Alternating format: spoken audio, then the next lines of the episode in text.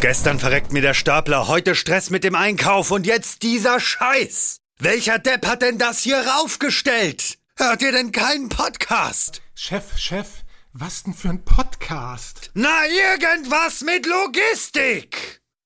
Irgendwas mit Logistik. Der Podcast mit nicht immer ganz wissenschaftlichen Themen. Rund um die spannende Welt der Logistik. Präsentiert von Andreas, Jens und Thomas.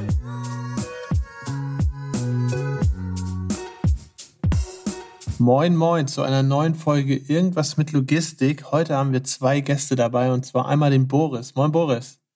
Ja, guten Morgen und Grüße aus Leimen. Und dann haben wir noch den Marc dabei. Moin, Marc, wo kommst du denn her? Moin, moin zusammen. Äh, aus Trier von der Mosel. Na guck, haben wir ja schon ordentlich was abgedeckt äh, geografisch. Und dann haben wir noch den Andreas dabei, der ist nicht ganz so diversifiziert, was äh, die Geografie an, anbelangt. Wir kommen ja beide aus Hamburg. Moin, ja. äh, Andreas. Moin, hallo. So, bevor wir uns jetzt hier zu sehr äh, ins Homeschooling verabschieden in Richtung Erdkunde, ähm, Marc und Boris, stellt euch doch einmal ganz kurz vor und stellt auch einmal ganz kurz vor, für welche Firma ihr eigentlich tätig seid. Ja, dann einer muss anfangen. Ne? Marc Düppe, ich bin äh, bei Project 44 für den Vertrieb in, äh, der Dachregion zuständig und ja, freue mich heute hier zu sein und ein bisschen was über Advanced Visibility zu sprechen. Ja, hallo auch nochmal von, von meiner Seite. Boris Freudenfeld, mein Name. Ebenfalls bei Project 44 tätig. Bin da im April letzten Jahres zugestoßen als Solutions Engineer, ja, was eigentlich eine klassische äh, Pre-Sales-Rolle ist. Ja, danke erstmal für die Einteilung und Einleitung. Du hast schon was gesagt, Marc, was glaube ich vielleicht nicht jeder einordnen kann. Und zwar das Wort Predictive äh, Visibility. Das scheint dann ja eine entscheidende Rolle zu spielen bei Project 44. Könnt ihr vielleicht, ähm, vielleicht auch du, Marc, erstmal einmal einordnen, was Project 44 mehr oder minder macht und was in dem Kontext eigentlich Predictive Visibility ist. Genau, also wir sprechen immer von Advanced äh, Visibility und da steckt äh, auch ein bisschen was von Predictive mit drin und zwar immer dann, wenn es darum geht, eben Daten ja, mit künstlicher Intelligenz vorhersagbar zu machen, äh, also dann eben in den Bereich Predictive. Und das machen wir äh, bezogen auf Sendungen in der Logistik, also Transporte, die wir ähm, mit unserer Plattform ja, Visibility, also transparent machen wollen. Das heißt, wir sagen äh, unseren Kunden, wo Sendungen sich gerade befinden. Und aufgrund der aktuellen Position sind wir dann in der Lage, auch äh, sogenannte ETA, also die Ankunftszeit der Sendung äh, zu bestimmen. Das auch relativ genau aufgrund eben der erwähnten künstlichen Intelligenz, die wir hier einsetzen. Das heißt, äh, eine Sendung kann auf dem LKW sein, die kann in einem Container auf einem Schiff sein, die kann im Flugzeug sein oder auf dem Zug. Und all diese Transportmodi unterstützen wir global und äh, bieten somit unseren Kunden eine Möglichkeit, quasi Sendungen über alle Verkehrsträger global innerhalb der Supply Chain zu tracken. Und ähm, das machen wir seit fast zehn Jahren. Bevor wir da weiter ins Detail gehen, und du hast jetzt gesagt, seit fast zehn Jahren, ich hätte gedacht, vielleicht irgendwie seit 44 Jahren. Wieso heißt der Laden überhaupt Project 44? Das brennt mir irgendwie auf der Zunge, das zu verstehen. Ja, Project 44, das wie so oft äh, bei Startups äh, war das mal ein, ein Arbeitsname, der dann auch wie so oft auch sich als äh, später dann etablierter Name durchgesetzt hat. Project 44 war in den USA ein Infrastrukturprojekt in den 60er Jahren, als man ja anfing, das Interstate Highway-Netz neu auszulegen, um eben besser der äh, aufkommenden, äh, ja, dem Bedarf der Logistik sozusagen zu dienen. Das heißt, das waren jetzt keine Verbindungen mehr zwischen Städten, sondern wirklich Verbindungen zwischen, zwischen Zentren, die etwas äh, die direkte Verbindungen aufgebaut haben und eines dieser neuen Highway-Projekte war das Projekt 44 äh, oder Project 44, was von Chicago äh, bis nach bis nach Los Angeles nach Kalifornien ging. Das heißt, die äh, Route 66 wurde da äh, quasi umgebaut, äh, erneuert. Und wir sehen uns eben auch als ähm, ja, Erneuerer dieser, dieser Infrastruktur, jetzt nicht mehr im Sinne von Beton oder Teer als Straßenbelag, sondern eben als, als Datenhighway, um eben Daten für Übertransporte sichtbar zu machen und daher die Analogie zum, zum Projekt 44 oder Project 44. Und zu da, zudem kommen wir aus Chicago und unser erstes Büro war auch unweit der Stelle, wo eben genau diese die Route 66, dieses Projekt 44 gestartet ist von Chicago.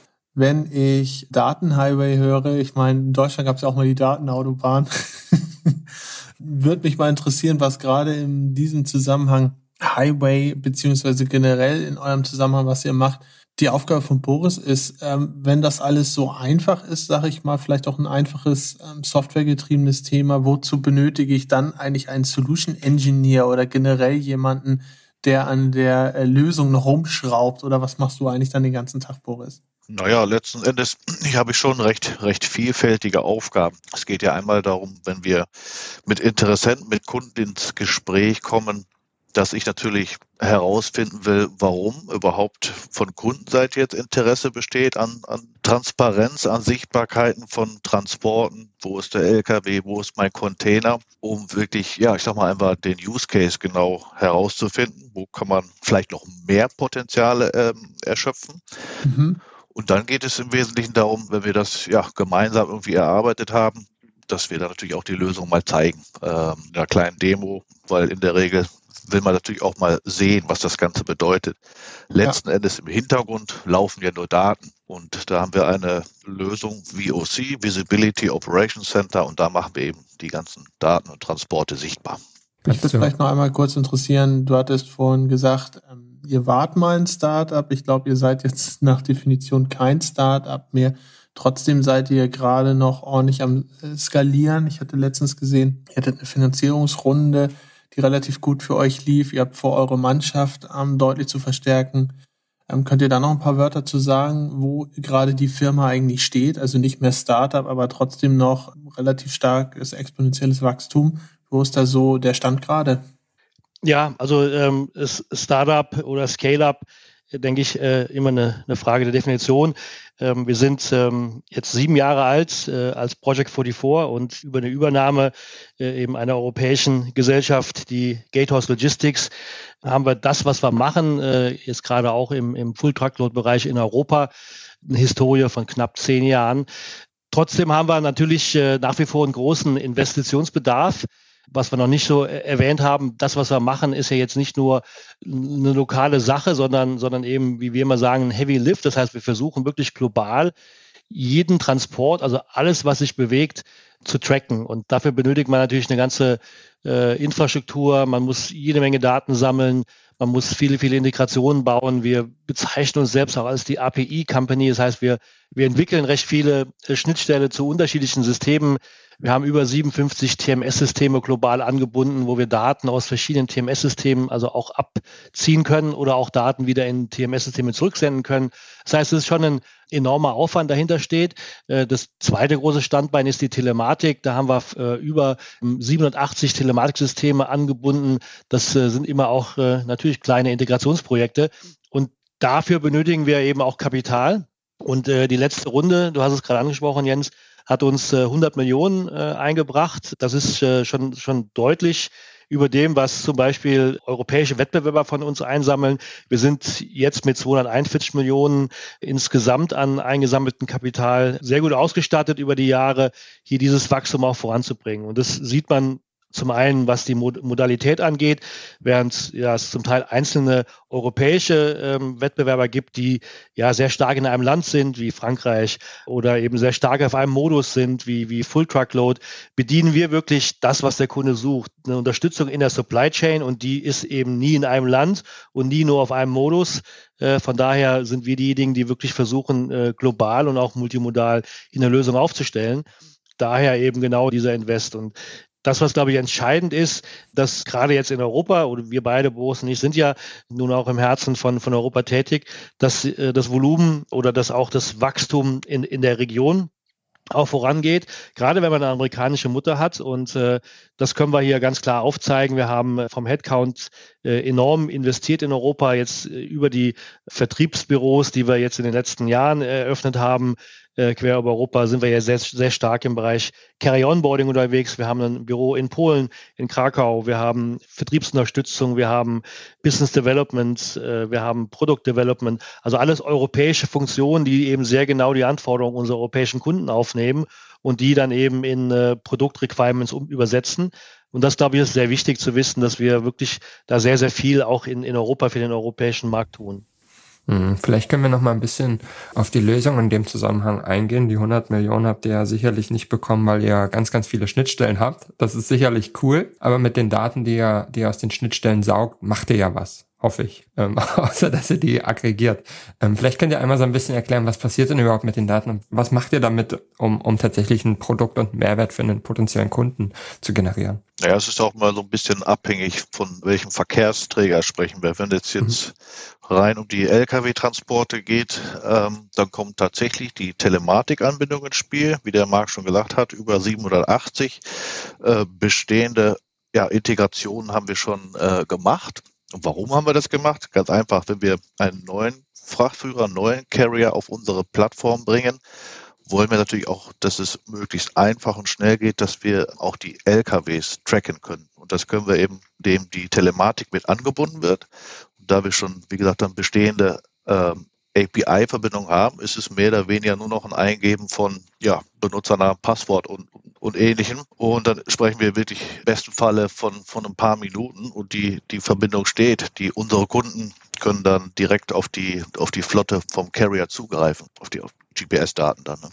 Kannst du das noch einmal ein bisschen, bisschen erklären, ein bisschen tiefer erklären? Du hast gerade darüber gesprochen, Benutzername, Passwort fertig. wo, wo, wo gebe ich denn da einen Benutzername und Passwort ein? Das ist einfach, also es gibt das ist zweistufig. Im, Im ersten Schritt muss der Frachtführer einfach nur ein Konto erstellen, dass er auf unser Network Management Center, so heißt das, das NMC, dass er da Zugriff drauf hat. Und im zweiten Schritt äh, gibt er dann seine Telematikdaten ein. Also er wählt wirklich aus dieser Liste von 780 Telematikdiensten, wählt er seinen aus und je nach Anbieter gibt es verschiedene Eingaben, die er da machen muss. Es kann sein einfach nur Flottenname, Benutzername, Passwort. Und da das eben bei jedem Anbieter anders ist, haben wir dann auch noch, äh, ja, im, im besten Falle sogar noch eine Schritt-für-Schritt-Anleitung, wie er schnell zu den Informationen kommt. Die gibt er ein und dann dauert es vier, fünf, sechs Minuten und wir bauen über die API dann die Verbindung auf und ziehen uns im Prinzip alle Daten die, die in der Telematik hinterlegt sind, entspricht, äh, in diesem Falle sind es dann die, die Nummernschilder von, von seinen ganzen LKWs, die er fährt. Dann weiß ich, dann, dann wisst ihr in eurem System, wo die LKWs sind. Und dann, was macht ihr damit mit der Info? Ja, ich sag mal, wenn unser Kunde dann äh, letzten Endes einen Transport initiiert, es geht ja von A nach B, mit dem Frachtführer. Dann bauen wir eine Verbindung auf und schauen erstmal, gibt es überhaupt eine Verbindung Kunde-Frachtführer? Wenn ja, wunderbar. Dann brauchen wir noch das Nummernschild des LKWs, der diesen Transport durchführt. Und der wird dann lokalisiert. Und dann schauen wir noch, äh, das sind alles Sicherheitsfeatures, die man noch eingebaut hat. Dann schauen wir noch, ist der LKW überhaupt in der Umgebung von, von jetzt vom ersten Abholstopp oder ist er vielleicht 400, 500 Kilometer weit weg? Dann, dann stimmt ja irgendwas nicht. Aber mhm. in der Regel passt das. Dann fangen wir circa 90 Minuten, 50 Kilometer, das sind so diese zwei Kriterien, fangen wir an, den LKW zu tracken. Und er sieht schon im Prinzip eine eingehende ETA ja, zum Abholstopp, zur Abholung. Und die Info spielt ihr dann zurück in das ERP-System des Kunden oder wie kann ich mir das vorstellen? Oder bleibt das alles bei euch? Es, es ist erstmal bei uns, ganz klar, mhm. aber wir können das dann zurückspielen in ein ERP-System, in ein TMS-System, welches, ich sag mal, führende System der Kunde im Einsatz hat. Da können wir die Daten zurückspielen mhm. oder einspielen. Und daneben haben wir noch unser Visibility Operations Center, was der Kunde auch nutzen kann. Also wir haben auch Kunden, mhm. die nutzen tatsächlich unsere Lösung, aber auch ihr eigenes TMS. Also mhm. die, ich sag mal, die Transportplaner bleiben oftmals lieber im TMS und der Kundendienstmitarbeiter fühlt sich äh, auf unserer Plattform wohler, weil sie einfach ganz gut zu bedienen ist. Ja, jetzt haben wir ganz oft über den Kunden gesprochen. Marc, kannst du vielleicht einmal sagen, wer ist denn eigentlich der typische Kunde? Wer ist denn die Zielgruppe für, für so ein System? Für mich klingt das erstmal so wie ein Kunde, der sehr, sehr, sehr viele Transporte hat und da Übersicht braucht. Also ist das eher was für Große? Naja, wenn man, äh, wenn man Gartner Glauben schenkt, äh, ist Visibility das Thema ähm, schon, schon der letzten Jahre und auch der kommenden Jahre Mhm. Und äh, insbesondere jetzt in, in Zeiten wie einer globalen Pandemie, aber auch anderen Supply Chain äh, Unterbrechungen, die wir immer wieder mal haben, Vulkanausbrüche, Erdbeben, Hurrikansaison, die nehmen alle Einfluss auf, auf meine Supply Chain und jedes Unternehmen was im Prinzip abhängig ist von, von Lieferungen, äh, braucht im Prinzip diese, diese Daten. Und das hat mit der Größe wenig zu tun. Es hat vielleicht dann damit zu tun, wie weit ich in diesen Prozess eingreife. Wenn ich meine Logistik quasi outsource, dann muss ich mich um diese, um diese Themen keine Gedanken machen, weil ich habe ja unter Umständen einen Ansprechpartner, der mir dann sagen kann, aber irgendwann gibt es jemand, der sozusagen Aufträge vergibt an Frachtführer, sei es Lkw, sei es Schiff, sei es See, und dann äh, muss der irgendwo die Information herbekommen Und da erleichtern wir die Arbeiten. Damit ist es eben für jeden, für jeden relevant. In den ersten Jahren haben wir das, die Lösung sehr stark an äh, die Logistikdienstleister verkauft. Äh, inzwischen ja. hat sich das gewandelt. Das Gros unserer Kunden sind wirklich produzierende Unternehmen, also Shipper, also Firmen, Versender, die Ware produzieren und eben zu ihrem Kunden bringen wollen oder eben auch upstream die Ware quasi von Suppliern äh, in ihre Werke bringen müssen und ihre Produktionskapazitäten auslasten. Und da wird eben deutlich, dass eine ITE halt wichtig ist. Wir haben Kunden wie Magna, die ähm, eben in der Fahrzeugproduktion über eine ja, weite Entfernung LKWs quasi dauerhaft tracken. Wir nennen das Permanent Tracking. Das heißt, die werden 24-7 äh, gemonitort, um festzustellen, dass diese immer wiederkehrenden ja, Transportläufe auch wirklich exakt so ankommen im Berg, wie mhm. sie eingeplant sind, damit die Produktion aufrechterhalten werden kann. Und das ist für einen Automobilhersteller wichtig. Das ist für, für einen Konsumergüterhersteller wichtig, der ähm, die Ware natürlich äh, nicht auf der Straße haben will, sondern die soll im Regal stehen, dass der Kunde sie kaufen kann, weil am Ende vom Tag er am Umsatz ähm, ähm, bewertet und wenn er halt viele Produkte herstellt, die im LKW durch die Gegend fahren, dann ist das weniger gut. Äh, die müssen im Laden stehen und daher ist es halt eben wichtig zu wissen, wann kommen die an, wann kann ich die Regale auffüllen und deswegen ist es eigentlich für jeden wichtig, diese Information zu bekommen in einer idealen Welt, wo mehr oder minder jeder euer System in Einsatz hat, was habt ihr konkret dann dadurch verbessert, beziehungsweise was wäre dann konkret weggefallen? Sprich beispielsweise sowas wie der Bullwhip-Effekt oder beispielsweise äh, Sicherheitsbestände, solche Geschichten. Also was, was hättet ihr sozusagen in einer ideal, aus eurer Sicht idealen Welt komplett eliminiert? Also zum einen ist natürlich das Thema Sustainability auch ein entscheidender Faktor, warum ähm, äh, sowas gemacht wird. Wenn ich auf der einen Seite Sichtbarkeit habe in meine Transporte, spare ich mir den einen oder anderen Sondertransport. Das heißt, ich habe insgesamt weniger Transport auf der Straße. Ich habe weniger Flugverbindungen, die ich nutzen muss, weil ich eben weiß, dass ein Straßentransport pünktlich ankommt oder dass mein Container pünktlich ankommt und ich nicht Ware ähm, extra per Flugzeug irgendwo expediten muss. Das heißt, alle diese Themen fallen weg. Dann haben wir Visibility im runtergebrochen aufs Lager, aufs Crossdock. Hier sehen wir, wann die LKWs ankommen. Ich kann Personal bereithalten. Äh, ich habe weniger Wartezeiten. Ich weiß, wann LKWs kommen, ob sie zu spät oder zu früh da sind und kann darauf reagieren. Das heißt, die ganze Idle-Time fällt, fällt weg. Und wenn man jetzt drüber nachdenkt, dass vielleicht ein gekühlter LKW im Sommer zwei, drei Stunden auf dem, vorm, vorm Hof steht, den Dieselmotor ja. laufen lässt, um Energie zu erzeugen, dann ist das auch, hat das auch einen Umwelteffekt, wenn dieser LKW durch uns eben früher entladen werden kann und wieder auf der Straße ist. Das heißt, diese, diese Reduktion von Wartezeiten führt automatisch auch zu einer Verbesserung der CO2-Bilanz. Finde ich alles richtige und spannende Punkte. Ähm, Boris, vielleicht mal auch konkret die Frage an dich das, was Marc gerade dargestellt hat. Wie machst du denn konkret bei Kunden beispielsweise daraus dann ein Business Case, wo dran steht, das und das kostet es euch, das und das spart ihr, das und das ist der AOI? Oder ist das im Bereich Visibility gar nicht so interessant, einen harten Business Case irgendwann zu haben, weil die, sag ich mal, qualitativen Benefits, die du daraus ziehst, schon so naheliegend sind, dass du das gar nicht wirklich in Zahlen begründen musst. Also berechnest du da viel oder ist gar nicht die Notwendigkeit, da viel zu berechnen? Also man könnte da viel berechnen. In Theorie, in der Praxis kommt es tatsächlich, es kommt vor, ja, aber ich würde jetzt nicht sagen, dass die Masse an Kundeninteressenten da großartige Kalkulationen macht. Wir bieten das immer an, dass wir so ein Value Engine, mhm. ja, Value Engineering Assessment machen. Da brauchen wir natürlich auch viel Input vom Kunden und er muss quasi auch ein bisschen Datenmaterial bereitstellen. Da gibt es äh, leider noch wenige, sag ich mal, die da auch wirklich A, Interesse dran haben und B, auch wirklich die Daten haben. Von daher wird es oftmals schwierig. Viele Kunden sind eigentlich auch schon zufrieden, wenn sie überhaupt erstmal nur wissen, wo ist die Ware, wann kommt sie an und müssen dann erstmal noch anschließende Prozesse aufbauen. Was mache ich denn mit diesen gewonnenen Informationen? Und da muss man auch ja. äh, teilweise so ein bisschen Aufbauarbeit leisten, den Kunden so in eine Richtung schieben, bekommt jetzt viel mehr Transparenz. Ihr müsst auch wirklich nur noch nachgelagerte Prozesse ja, erstellen und aktivieren, sage ich mal. Ne? Unterstützt in die Richtung, weil ganz ehrlich, diesen Punkt, den du gerade beschrieben hast, da würde ich als jetzt nicht unbedingt Leuchte auf dem Transportpaket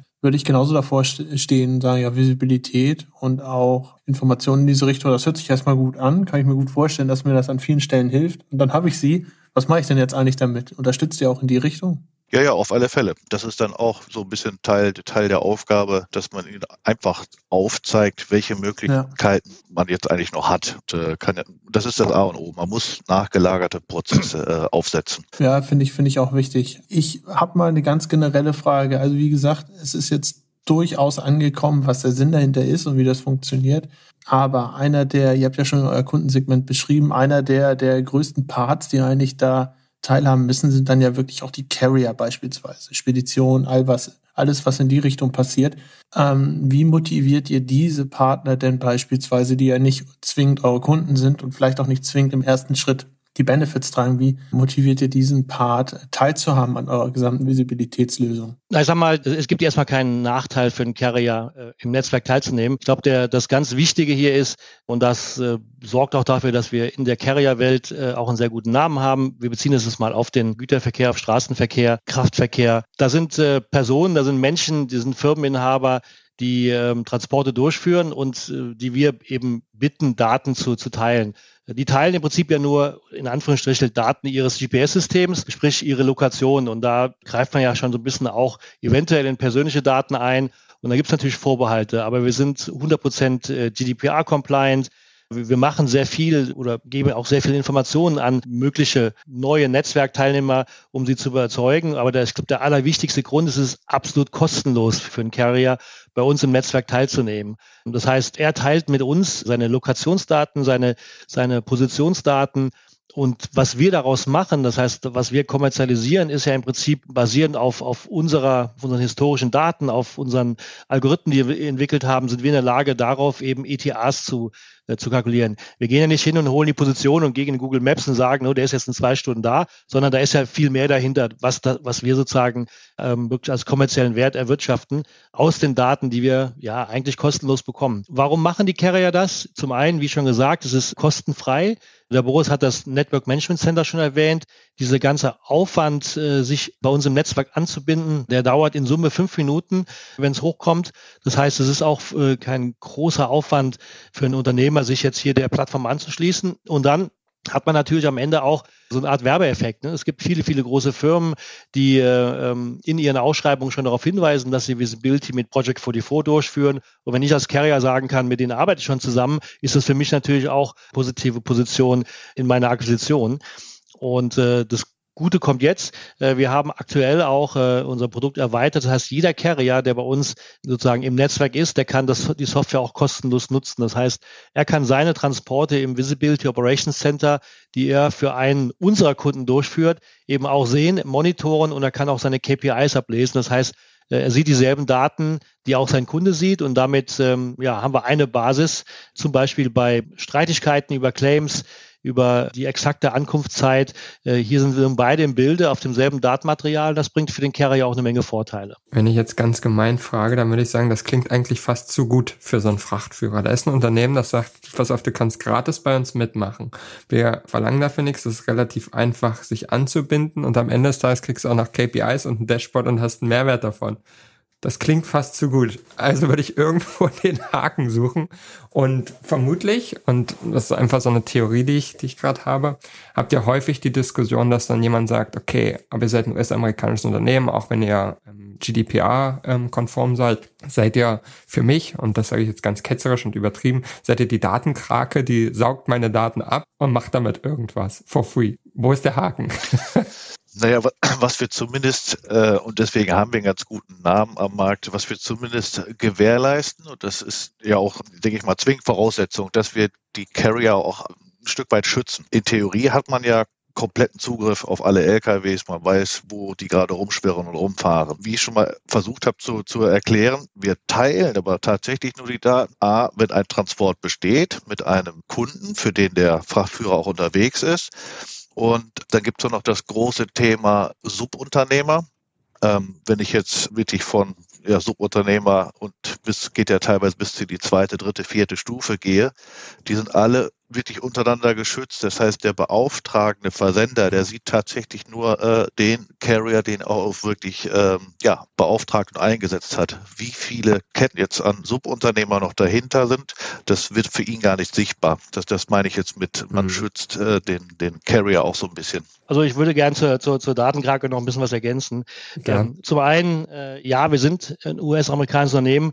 Äh, wir haben aber eben auch eine sehr starke europäische Ausprägung. Wie schon erwähnt, durch die Übernahme von der Gatehouse Logistics sind wir eigentlich auch ein äh, europäisches Unternehmen.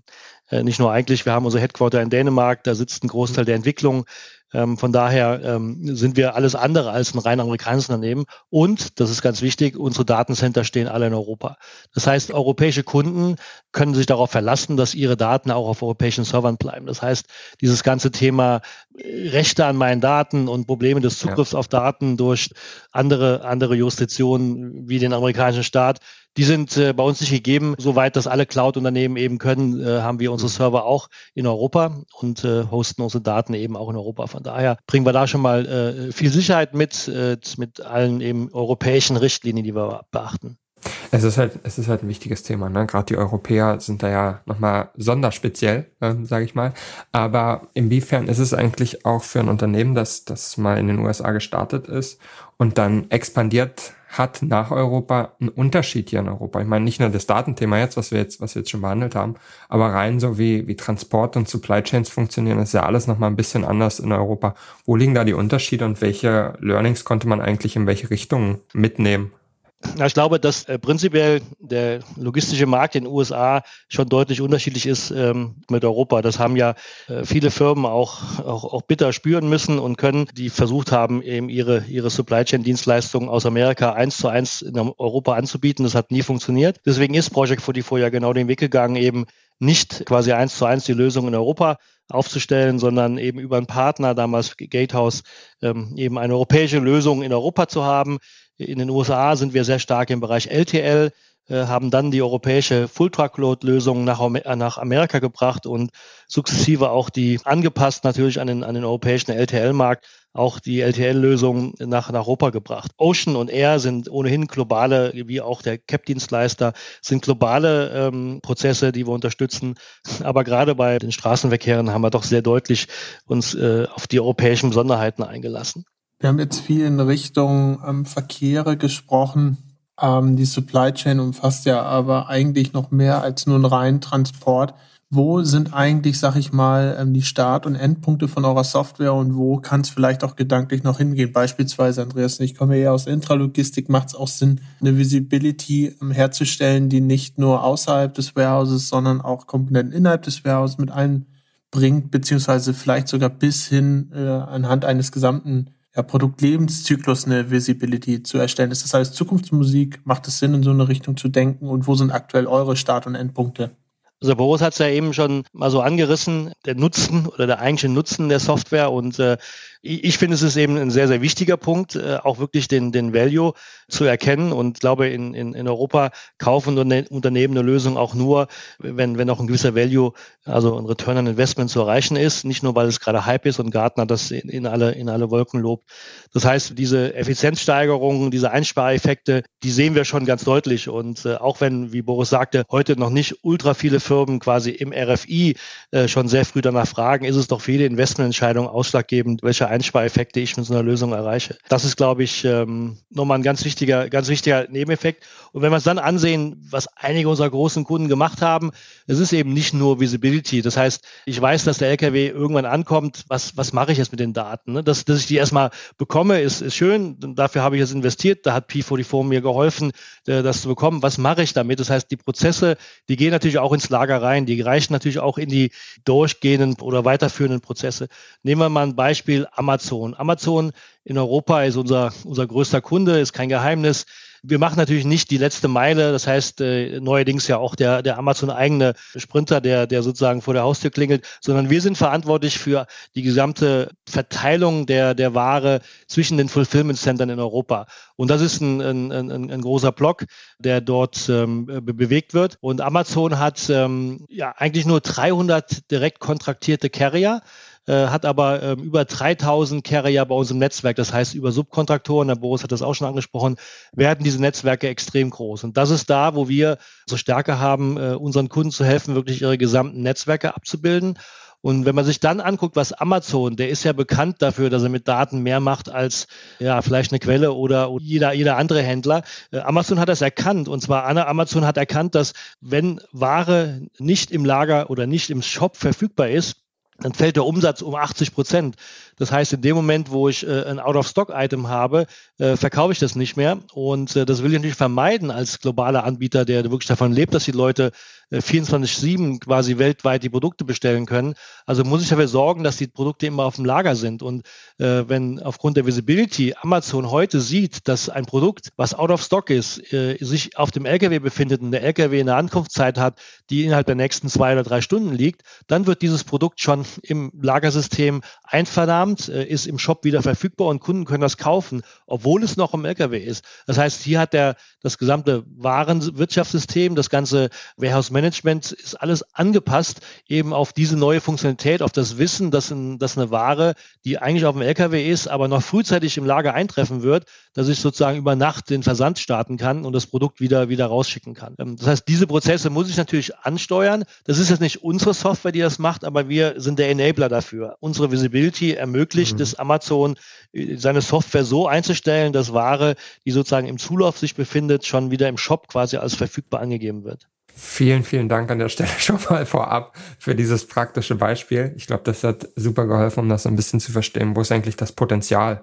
dass man mit sowas was heben kann? Wie du, wie du es schon gesagt hast, ne, ihr seid der Enabler dafür. Ihr sorgt dafür, dass diese Transparenz vorhanden ist. Und am Ende kann ich aus diesen Daten wie immer natürlich ganz, ganz viel machen oder auch ganz, ganz wenig. Das obliegt dann natürlich mir. Ähm, aber mal noch eine ganz andere Frage. Jetzt hatten wir ganz am Anfang über, über diese 100 Millionen gesprochen und festgestellt, dass ihr schon super viele Schnittstellen habt, dass ihr eigentlich super weit seid. Unterstelle ich euch mal. Was macht ihr denn jetzt damit? Wie geht's denn weiter? Wo sind denn da noch die großen Hebel, die ihr seht? Ihr sagt, okay, da wollen wir jetzt in Zukunft richtig rein investieren und da sehen wir die großen Potenziale. Naja, wie bei jeder Software oder bei jedem Softwarehaus gibt es äh, diese, diese berühmte Roadmap, sprich die Planung der Zukunft. Äh, und wir haben es ja angesprochen, äh, einer der ganz äh, wesentlichen Aspekte ist diese Multimodalität. Äh, wir sind der Erste, der quasi das, äh, den Modus R mit, mit aufgenommen hat. Wir haben eine Lösung für Parcel und Ocean. Das heißt, wir, und diese Lösung müssen natürlich weiterentwickelt werden. Wenn wir starten, dann starten wir vielleicht mit, äh, mit 60 bis 80 Prozent des, des Volumens. Äh, wir haben weitere Carrier, die wir anbinden müssen. Wir haben äh, im Bereich Ocean Carrier, die wir anbinden werden. Wir haben äh, Länder, in die wir expandieren. Heute sind wir sehr stark in Nordamerika und in Europa und expandieren natürlich Richtung China. Natürlich gehen wir in den Mittleren Osten, da trecken wir heute Fahrzeuge in Saudi-Arabien. Wir gehen nach Afrika und äh, auch Lateinamerika, Mittelamerika, Südamerika sind Bereiche, in die wir uns ausdehnen und dafür brauchen wir Geld. Da gibt es neue Thematikanbieter, da gibt es äh, wieder andere Prozesse. Man braucht natürlich lokale Teams, die die lokalen Märkte verstehen. Man braucht Vertriebsressourcen, Supportressourcen. Das heißt, so ein Unternehmen wächst dann äh, durch die geografische Expansion, durch äh, Produktexpansion und dann nicht zuletzt ermöglicht natürlich äh, diese reine Visibility, die wir besprochen haben, auch andere Funktionen noch anzubieten. Und äh, da gibt es sozusagen im, im Produkt auch Weiterentwicklungen, die natürlich Zeit und Geld und Ressourcen in Anspruch nehmen, die wir aber jetzt in der Lage sind zu stemmen.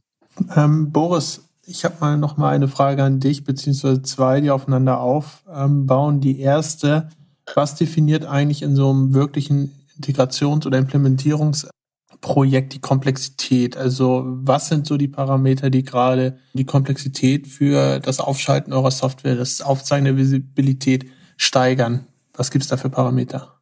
Es ist eigentlich wie in jedem IT-Projekt. Es geht von, von ganz einfach bis äh, komplizierter.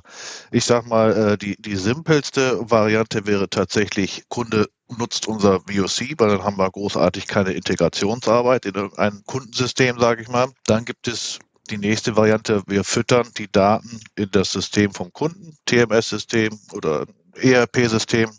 Wie Marc ja schon erzählt hat, wir haben schon 57 bestehende äh, Integrationen, aber dann gibt es natürlich ja auch immer Herausforderungen in, in weitere neue Systeme. Gerade aktuell haben wir ein Projekt laufen, wo die Daten eben in kein ERP oder TMS laufen sollen.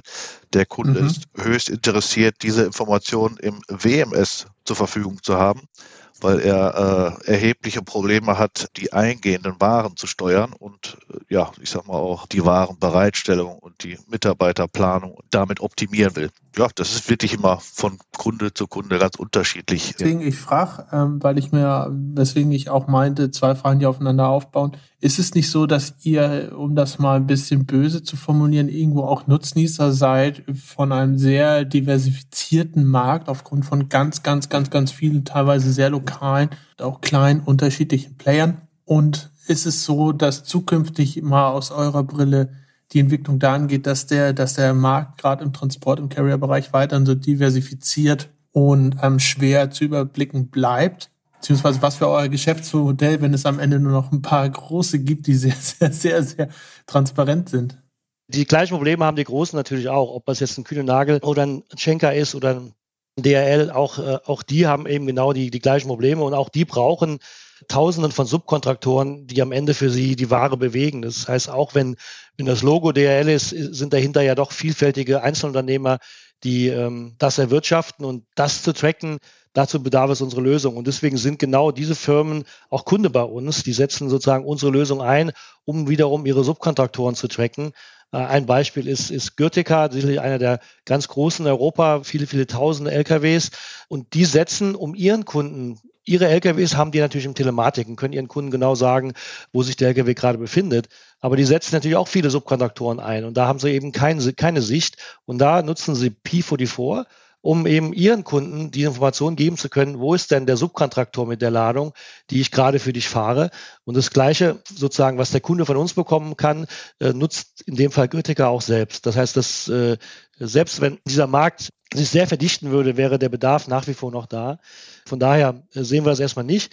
Was wir natürlich sehen, ist diese digitalen Innovatoren, die in den Markt reinkommen die versuchen, den großen Teil vom Kuchen wegzunehmen, ne, sei es jetzt Sender in, in Berlin oder Instafreight, dann haben natürlich jetzt die ganzen großen Carrier plötzlich ihre eigenen Ideen. Saludo von DHL, Kühne Nagel kommt mit einer eigenen Lösung, eTruck Now. Das heißt, die reagieren alle darauf, kommen mit E-Broker-Lösungen auf den Markt.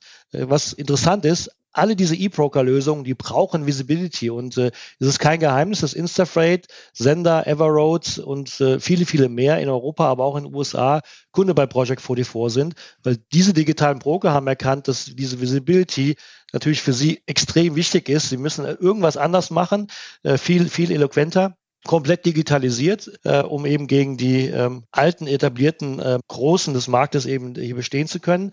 Und dazu zählt eben das Thema Visibility. Und deswegen glaube ich, äh, ist es für alle, sowohl eben auf der Carrier-Seite, digitale Broker und wie auch Versender, äh, eben mhm. wichtig, auf diese Daten zugreifen zu können. Es finde ich sehr spannend, dass ihr sowohl auf eurer Kundenseite mit sehr großen und auch etablierten oder auch eher neueren und disruptiven Lösungen zusammenarbeitet, beziehungsweise da eure Lösung die präferierte ist für Visibilität.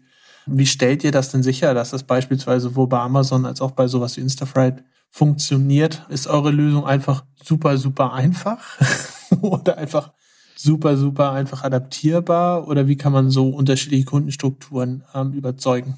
Also ich glaube, das ist genau der Effekt, das ist die Einfachheit. Was wir anbieten, und wir haben es ja am Anfang gesagt, Advanced Visibility Plattform. Das heißt, Plattform, Netzwerk, das kennen wir von, von eBay, von Amazon, das kennen wir von Airbnb, von Uber. Das heißt, das sind alles die Bereiche, ich habe meine Wohnung oder habe ein Zimmer und das kann ich eben eben teilen und das kann ich dann am besten vermieten, wenn ich, je größer sozusagen die Clique ist von denen, die sich dafür interessiert und wenn das eben weltweit ist, dann wird daraus eben eine, eine Marktmacht und das, die gleiche Idee haben wir. Wir wollen oder wir sind eine Plattform, das heißt, Carrier-Alternativen bereits im Netzwerk zu haben, dass dann es für jeden Kunden sehr, sehr einfach ist, seine Carrier äh, dort zu identifizieren oder eben zu überzeugen, auch Mitglied zu werden. Und dann haben wir eben diesen quasi Onboarding-Prozess haben wir sehr schnell erledigt. Das heißt, wenn wir heute mit einem Kunden reden, dann äh, kriegen wir eine Liste. Das ist übrigens auch einer von den Aufgaben von Boris, hat er eben gar nicht erwähnt. Wenn, wenn heute ein Kunde kommt und sagt, hier sind meine 100, 150 Carrier, dann können wir gucken, welche davon bei uns im Netzwerk sind. Das bedeutet dann nicht, dass wir da 90, 99 Prozent abdecken. Das ist eher im Bereich 40, äh, 50 Prozent, wo wir sagen, das ist gut, die haben wir schon mal. Und dann schaffen wir es und dann garantieren wir das sogar, innerhalb von 30 Tagen 90 Prozent dieser Carrier äh, ins Netzwerk reinzuholen. Und das können wir natürlich nur garantieren, weil wir diesen vollautomatisierten Prozess entwickelt haben, wie wir Carrier im Bereich Full Truckload in unser Netzwerk bringen. Und das wiederum ist der Erfolgsfaktor, der es wirklich so einfach macht wenn wir einen neuen Kunden gewinnen, beispielsweise Pepsi in Europa, die hatten das Problem, die haben mit einem anderen amerikanischen Anbieter, das haben wir schon erwähnt, dass deren Konzepte in Europa meistens nicht so gut funktionieren, das Visibility-Projekt gestartet in Polen und haben, glaube ich, in anderthalb Jahren nur ungefähr 30 Prozent der Carrier im Netzwerk gehabt. Das dann bringt die Visibility natürlich nichts, wenn ich immer noch bei 70 Prozent der Dunklen tappe. Äh, wir haben dann innerhalb von einem halben Jahr das Projekt quasi äh, gedreht und waren in der Lage, ja schon, schon über 60 Prozent der Transporte nur in einem halben Jahr visible zu machen, was eben aufgrund der Struktur mit sehr viel Spot-Market auch ein komplexes Thema war. Aber da liegt unsere Stärke wirklich sehr schnell, diese ganzen Carrier ins Netzwerk zu bewegen und die Visibility eben in einen hohen Prozentwert zu bringen. Da, das ist kein großes Implementierungsprojekt. Also das ist nicht wie ein, wie ein Transportmanagementsystem, wo ich an, anderthalb Jahre, zwei Jahre lang entwickle und ausrolle, sondern wir reden hier wirklich über Wochen. Also unsere Implementierung ist wirklich minimal. Ähm, liegt mhm. natürlich auch daran, weil wir Partnerschaften haben mit einer SAP, mit einer Oracle, mit Alpega, eigentlich mit jedem TMS-Anbieter, wo wir im Prinzip eine, eine vorkonfigurierte Schnittstelle zu haben, dass wir unsere Daten auch in die Systeme liefern können. Und heutzutage wird jeder TMS-Anbieter nach Visibility gefragt. Um das zu gewährleisten, partnern die natürlich mit uns, um dann zu sagen, naja, wenn ihr Visibility wollt, dann, dann kommt die von P44 und das ist alles vorintegriert. Das macht es eben dann so einfach, wirklich äh, so ein Projekt schnell umzusetzen. Ja, ja. Vielleicht eine letzte Frage dazu noch. Du hattest, du hattest gerade gesagt, dass, dass irgendwie so 30, 40 Prozent Visibility, das ist jetzt nicht so der Hit, das bringt einem nicht so richtig viel. Ab wann ist denn Visibility eigentlich gut? Ab wann bin ich denn gut, wenn ich irgendwie 80 Prozent meiner Transporte tracke, wenn ich 99 Prozent meiner Transporte tracke? Was ist denn gut? Ich würde sagen, das hören wir auch von unseren Kunden, dass 80 Prozent wirklich so die untere Grenze ist, die ich erreichen muss. Mhm. Das liegt auch daran, ähm, dass äh, wenn man sich eben das Demand Planning, also sprich das Bestellwesen der Produkte im, im Bereich Konsumergüter ansieht, dann ist ein Teil dieser Formel auch immer die Lieferzeit. Das heißt, die Lieferzeit wird aber häufig geschätzt und dann arbeite ich eben mit äh, geschätzten Werten und habe natürlich keine exakten äh, und deswegen ist Demand Planning auch nicht immer so genau, wie es eigentlich sein könnte. Und wenn ich jetzt in der Lage bin, diese ja, Transfer, diese Lieferzeiten exakt äh, zu, zu dokumentieren anhand meiner Visibility-Lösung, kann ich auch mein Demand Planning verbessern. Und äh, hier haben wir Aussagen von Kunden, die sagen, dass sie mindestens 80 Prozent ihrer Transporte tracken müssen, damit sie tatsächlich die kürzeren Transportzeiten in, in ihrer Demand Planning Lösung auch eingeben können äh, verlässlich eingeben können, dass die Ergebnisse weiterhin gut bleiben. Das heißt, 80 Prozent ist, äh, ist für uns wirklich das untere Ziel, was wir erreichen wollen. Alright, dann würde ich sagen, danke. Ich versuche es nochmal ganz kurz zusammenfassen, aber eigentlich lässt sich auch in einem Wort zusammenfassen, wo wir gesprochen haben. Das Transparenz, dass irgendwie alles alles, worum es ging. Zum einen um die, die Transparenz auf den unterschiedlichen ähm, Frachtführern, egal ob das jetzt Straße, Flug, Wasser oder was auch immer ist. Und dann habt ihr so ein bisschen eingeordnet, was Project 44 überhaupt ist, was ihr da überhaupt macht den ganzen lieben langen Tag. Und tatsächlich für mich persönlich der größte Mehrwert dieses Beispiel, das du gebracht hast, Marc, ist einfach gesagt hast, was macht, jetzt in dem Fall war es glaube ich Amazon, was machen die aus der Info eigentlich? Das fand ich so, so wertvoll, um zu verstehen, was mache ich denn mit all dieser ganzen tollen Transparenz? Ja. Weil am Ende des Tages kann ich mir auch vorstellen, okay, es gibt halt tausend Informationen von meinen ganzen Transporten tagsüber mit den entsprechenden ETAs. Schön. Und jetzt? Deswegen fand ich das Beispiel so super. Und dann habt ihr natürlich auch noch berichtet, was ihr, was ihr mit den 100 Mio vorhabt. Von daher sehr, sehr runde Sache meiner und, Meinung nach. Und, und ich finde, um noch zwei Sachen zu ergänzen, sehr interessant, wie ihr auch die Stakeholder im gesamten Prozess mit reinnimmt und den Mehrwert bietet, zu partizipieren, die nicht eure Kunden sind, aber trotzdem einen wichtigen Beitrag dazu leisten, die Sache rund zu machen. Und was ich auch sehr spannend finde, ist, wie man sieht, wenn man bestimmten, ja, eine bestimmte Marktdurchdringung schon erreicht hat, wie einfach es dann eigentlich auch für alle Beteiligten ist, den Schritt weiter voranzugehen. Ihr habt jetzt mehrere Beispiele genannt, wo ihr sozusagen auch als Standard gesetzt werdet bei Ausschreibung. Auch ein sehr, sehr, sehr spannender Faktor, den ihr euch da erarbeitet mhm. habt. Und deswegen auch von meiner Seite vielen Dank für das Gespräch. Ja, wir danken auch für, für, die Zeit und dass wir auf den Kanal gekommen sind und äh, wir freuen uns, mal wieder hier zu sein, weil ich glaube, es gibt jede Menge Themen, die wir da noch beleuchten können und wann immer ihr wieder Zeit habt, wir sind gern dabei. Vielen Dank euch beiden. Ja. Ciao. Danke. Tschüss.